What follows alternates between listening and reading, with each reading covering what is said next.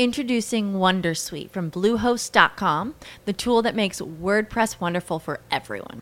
Website creation is hard, but now with Bluehost, you can answer a few simple questions about your business and goals, and the Wondersuite tools will automatically lay out your WordPress website or store in minutes. Seriously. From there, you can customize your design, pick your brand colors, and add blocks. No custom theme or coding required. You'll get content suggestions that you can keep or revise, and with Yoast SEO built in, we automatically help you get found in search engines. From step by step guidance to suggested plugins to an AI powered help bot. Our built in tools make WordPress wonderful for everyone. Maybe that's why Bluehost has been recommended by WordPress.org since 2005. Whether you're a beginner or a pro, you can join over 2 million Bluehost users. Go to bluehost.com slash Wondersuite. That's bluehost.com slash Wondersuite. Every day, we rise, challenging ourselves to work for what we believe in. At U.S. Border Patrol, protecting our borders is more than a job, it's a calling. Agents answer the call, working together to keep our country and communities safe. If you're ready for a new mission, join U.S. Border Patrol and go beyond. Learn more at cbp.gov/careers. Bienvenido, bienvenida, bienvenides. Hoy vamos a estar hablando sobre la narratividad y recursos en los juegos de rol. Esto es Rolero Casual Podcast, inspirado por Potencial Millonario. Gracias al Interpodcast 2018.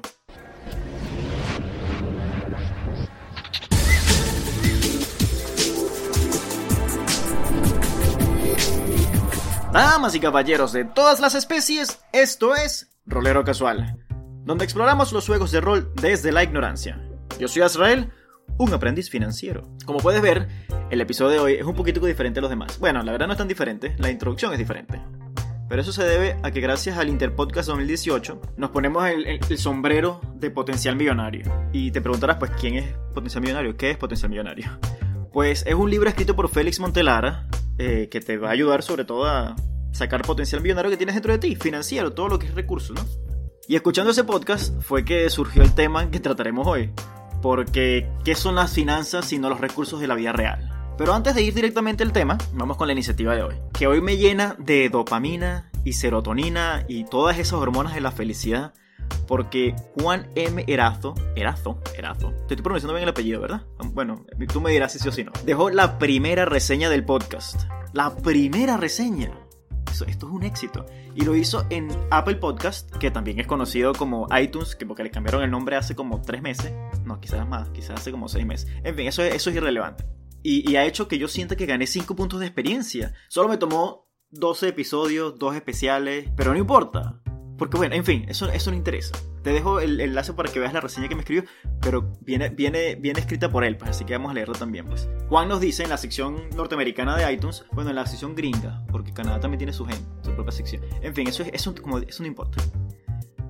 Excelente podcast, 5 estrellas. Uf, no puedo creerlo, 5 estrellas, todo lo máximo. Continúa, esa parte la creí yo. Continúa. Azrael básicamente te lleva de la mano frente a todo lo que concierne al mundo rolero. Todo explicado con calma, sin muchos tecnicismos, haciendo ameno el podcast para aquellos que quieren adentrarse en este fantástico mundo. Altamente recomendable. Mira, Juan, o sea, gracias, qué grande eres, de verdad que estoy así como que mi corazón no deja de latir, casi que lo escuchas en el micrófono. La verdad no lo escuchas en el micrófono porque el micrófono no es tan bueno. Pero de verdad que un millón de gracias, un millón de gracias. Porque, bueno, te las doy ahorita porque si no te llegaron a través de, la, de las redes sociales que manejo, pues lo escucharás aquí, pues. Yo sé que, que, las estrellas son solo números que alimentan el algoritmo, pero, pero para mí también alimentan el ego y me dan como más ganas de seguir con esto, porque yo sé que este podcast es súper irregular, por eso es casual, además de que soy un relero casual. Pero de verdad que reseñas como la tuya y comentarios que recibo en los episodios me llenan de ganas de continuar, de seguir adelante. Pero bueno, ya dejamos la, la iniciativa hasta aquí, bien cortita, porque más nadie escribió, la verdad. Y el tema de hoy es la narratividad y los recursos en los juegos de rol. Cada juego de rol tiene diferentes tipos de recursos, incluso juegos de mesa tienen diferentes tipos de recursos que hay que manejar, que hay que administrar. Y eso tiene diferentes propósitos cada uno. Entre ellos está darle peso a la decisión, qué es lo que voy a hacer ahora como personaje y cuáles son las consecuencias de esos actos. sobre todo en los juegos de rol. ¿Qué voy a hacer y cuál es el precio que tengo que pagar? Para muchos, los recursos tienen dos categorías, si se quiere. Recursos mundanos y recursos fantásticos. Siendo los mundanos como aburridos y tediosos, mientras que los fantásticos son así divertidos, entretenidos y súper chéveres y tal y qué sé yo. Pero personalmente, yo categorizo los recursos de una manera diferente. Yo los, los imagino como recursos limitantes o recursos potenciadores. Y lo que los hace especiales, para mí, es su capacidad narrativa o la narratividad que tienen esos recursos. ¿Y qué considero yo un recurso limitante? Un recurso limitante es un recurso que una vez agotado o que se llega a un valor arbitrario en su, en su reserva o en sus números o en lo que sea, el personaje ve que sus opciones se reducen o están severamente impactadas negativamente. Eh, un ejemplo de esto son los puntos de fatiga en algunos juegos, son sobre todo las raciones de alimentos en el más conocido que es Calabozos y Dragones. Una vez que se acaban las raciones, el personaje empieza a sufrir ciertas penalizaciones, que hay que estar claro que están justificadas, pero en la mayoría de los casos, la gran, el 90% de los juegos, nadie vino aquí a jugar a que su héroe tiene hambre. A menos que esa hambre sea hambre de justicia, de venganza o de poder. Pero, pero más allá de, de esos tipos de hambre, a la gente le da ladilla tendré que estar diciendo, me gasté un sanduchito. Este pan de elfos se agotó. Son recursos que una vez acabados te impiden hacer cosas. Por el otro lado tenemos los recursos potenciadores y un recurso potenciador es en el que una vez utilizado o gastado o marcado de tu hoja, te aumenta las opciones que tienes a tu disposición. O las aumenta o mejora las que ya tienes o impacta positivamente el arsenal de las decisiones que tú puedes tomar. Un ejemplo muy clásico son los, los puntos de magia, ¿cómo es que se llaman ahorita? bueno, los spell slots, los, los espacios de magia que tienen Calabozos y Dragones, que tú utilizas uno para conjurar un hechizo. Está muy positivo, tú gastas, gastas uno de esos recursos, haces un hechizo y el hechizo fantabuloso ahora se ha cumplido, ¿no? Otro ejemplo también que me viene a la mente son los puntos de sangre que, que tiene Vampiro por Vampiro la Máscara, donde los utilizas para llamar lo que te hace una figura de la noche lo que alimenta esas disciplinas que tienes, lo alimenta, te hace más poderoso, te hace más fuerte, te hace más inteligente, te hace más de todo, porque estás conectándote con Caín. Son recursos que vas gastando, pero al hacerlo te abre las puertas a un sinfín, bueno, no un sinfín, pero a una mayor cantidad de acciones y de decisiones que puedes tomar. Y entre los dos, o sea, entre esos dos recursos, se encuentra para mí la narratividad, que representa cuán jugable, entre comillas jugable, o cuán grande es el impacto que tiene esos recursos en la historia. Si vamos a algunos de los ejemplos anteriores, las raciones de alimentos no son como muy jugables en sí mismas. Siempre habrá alguien que rolee el hambre que tiene y cómo visita de bazar en bazar, de mercado en mercado, de cada pueblo para conseguir los mejores vegetales para su ensalada estelar. Pero eso no nace de que las raciones se agotaron. Eso nace de un jugador bien comprometido con la experiencia narrativa. Lo que está en juego al agotarse el recurso es fácilmente solucionable y por eso es que muchos juegos han creado reglas en las cuales prácticamente no se toman en cuenta, sino simplemente, ah, tienes tanto dinero, bueno, te restas una moneda de oro por día y tienes todo listo. No hace falta que vayas al mercado. Y ese evitas toda la carga cognitiva, todo ese peso mental de andar, ah, no, que me gasté un sanduchito. Ya comimos tres veces hoy o no comimos tres veces hoy. Y el segundo desayuno, ¿qué pasa con el segundo desayuno? Y el prealmuerzo, hay que comer también el prealmuerzo. O sea, ese tipo de cosas son cosas que van a venir saliendo de jugadores comprometidos con la narración. Pero a nadie le interesa llevar, marcar cada, cada rayita de cada sanduchito que te comes porque no está aportando mucho a la historia. Y el otro ejemplo, tenemos los puntos de magia o el punto de poderes o los puntos de sangre, como dije antes, o los narración o los puntos fate, en fin, como lo quieras llamar. Cada punto representa algo concreto y con ese punto o con ese recurso puedes lograr objetivos diferentes y si los gastas todos, que son cuando se agotan, a veces te da más poder, cuando los consumes todos de un solo golpe y a veces simplemente te dejas sin poder. Pero eso es un detonante importante a la hora de afectar la ficción, donde el jugador tiene el control de esos recursos. Porque yo estoy escogiendo gastar mis puntos de magia, mis puntos de sangre, mis puntos fate, mis puntos de narración para conseguir algo que quiero lograr. Pero entre estos dos ejemplos existe un recurso concreto que es limitante y que casi todo juego tiene y que casi todo jugador pide que exista o que casi todo jugador quiere que, esté en su juego de rol, dependiendo del pero en la mayoría de los juegos de rol está, que son los puntos de vida. Ahora tú me dirás que los puntos de vida no son recursos. Mira, papá, sí lo son, son recursos que tú utilizas. Y la razón de esta, de que este recurso sea tan importante para todos nosotros, a pesar de que nos limita una vez que se acaban, porque una vez que se acaban, nos morimos y se acabó el asunto, no podemos seguir jugando, es que la narratividad de estos puntos es realmente inmensa. Es un recurso que el jugador decide poner en riesgo cuando se pone en peligro el mismo. Y que además cada punto gastado representa algo concreto. No solo es un estado binario de que estoy vivo o estoy muerto, por lo menos no en la gran mayoría de los juegos, sino que representa la salud y cuán capaz es el personaje de actuar. Hay muchísimos juegos que tienen, si tienes pocos puntos de vida, tienes menos acciones disponibles y cosas por el estilo, o es más difícil conseguir cosas. Y así tú ves cómo estás logrando tener diferentes decisiones que tomar a lo largo de ese espectro que es estar vivo y estar muerto. Y lo último, con este espectro, con este espectro que una vez que yo gasto un punto, como comentamos en el episodio 3, está la, la, opción de que cuando el orco viene y me atraviesa con su espada, yo lo puedo agarrar de la chaqueta, agarrarlo a mí, acercarlo y escupirle sangre en el rostro antes de que termine su acción y dejarlo ir, etc.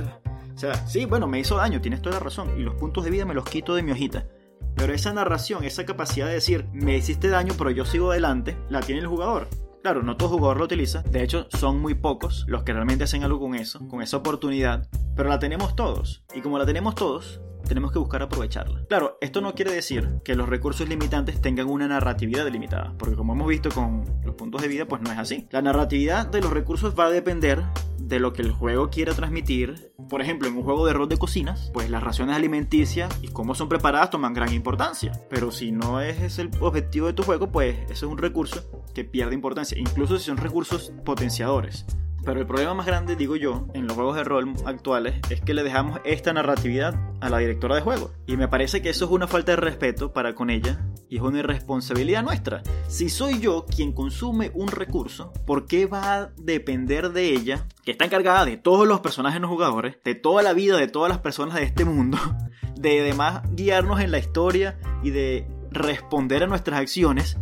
¿Por qué va a depender de ella contar las reacciones que toma mi personaje? ¿Por qué va a depender de ella que yo le diga si tengo hambre o no tengo hambre? O cómo reacciona mi personaje cuando suceden esas cosas. O cada vez que yo consumo un recurso, debería ser yo quien pone frente a todos qué es lo que está pasando por la mente de mi, de mi personaje. Pienso que como jugadores tenemos la responsabilidad de darle narratividad a todos los recursos que manejamos. Y esto no es un descubrimiento. Eso, no, eso nos va a permitir estar mucho más sumergidos en lo que hacemos, nos va a permitir estar más metidos en las acciones que tomamos, en por qué las tomamos, en el, en el peso que deja cada una de ellas cuando yo digo gasto X para que ocurra Y. Porque somos nosotros en ese caso quienes construimos la escena también. Nos metemos en ese papel y decimos, ¿sabes qué? Mis puntos de vida me los gastaste tú porque me atacaste y tuviste éxito, pero yo te voy a decir a ti cómo se ve eso. Y eso puede ir desde te escupo sangre en el ojo hasta decir que te esquivé súper apropiadamente y terminé parado sobre tu espada y después caí en el suelo como Crouching Tiger Hidden Dragon o algo por el estilo. Claro, en la narrativa no me estás pegando, pero igual estoy consumiendo mis puntos de vida. Y a lo que quiero llegar con este episodio, para ya ir cerrando, es que como jugadores, y incluido el director de juego por supuesto, debemos identificar cuáles son los recursos que nos importan para asegurar que al usarlos estemos constantemente añadiendo y afectando la ficción de una forma en la que nos dejemos perder en ella como si fuéramos el personaje que jugamos en el mundo donde él vive. Porque bueno, sabes, eso es lo que es jugar rol. ¿O no te parece que es así? Y bueno, con esto me despido. Te dejo los enlaces para que conozcas un poquitico más de potencial millonario en la transcripción. Es un podcast financiero que de verdad no importa dónde vivas, vale la pena escucharlo, de verdad que tiene muchas ideas muy buenas que, que, deberíamos tomar en cuenta, pues deberíamos realmente ayudar. Quería agradecerle también la oportunidad a los chicos de Interpodcast 2018 de, ayudar, de dejarme formar parte de esta iniciativa. Y para ti, pues deja una reseña en tu reproductor de podcast favorito, compártelo en las redes sociales, dile a un amigo o una amiga que dicen que eso ayuda y déjame otra reseña para leerla, porque me gusta leer estas cosas que van a tomar. O déjame un comentario en el blog, todo está bien, todo vale, yo quiero leerlo todo. Porque tus comentarios y sugerencias son bienvenidos a través de tu red social de preferencia, donde me puedes encontrar a mí como Azrael CSS, en todas ellas, menos en Google porque Google te obliga a usar tu nombre y apellido, donde me podrás encontrar como más Azrael Arocha. Yo soy Azrael, despidiéndome de ti, que tengo que ir al banco. ¿Y tú? ¿Tú cómo manejas los recursos en tu juego? Thank you.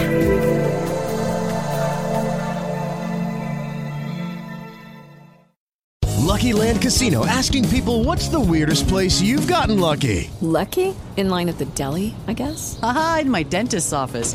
More than once, actually. Do I have to say? Yes, you do. In the car before my kids' PTA meeting. Really? Yes. Excuse me, what's the weirdest place you've gotten lucky? I never win and tell. Well, there you have it. You can get lucky anywhere playing at LuckyLandSlots.com. Play for free right now. Are you feeling lucky? No purchase necessary. Void where prohibited by law. 18 plus. Terms and conditions apply. See website for details.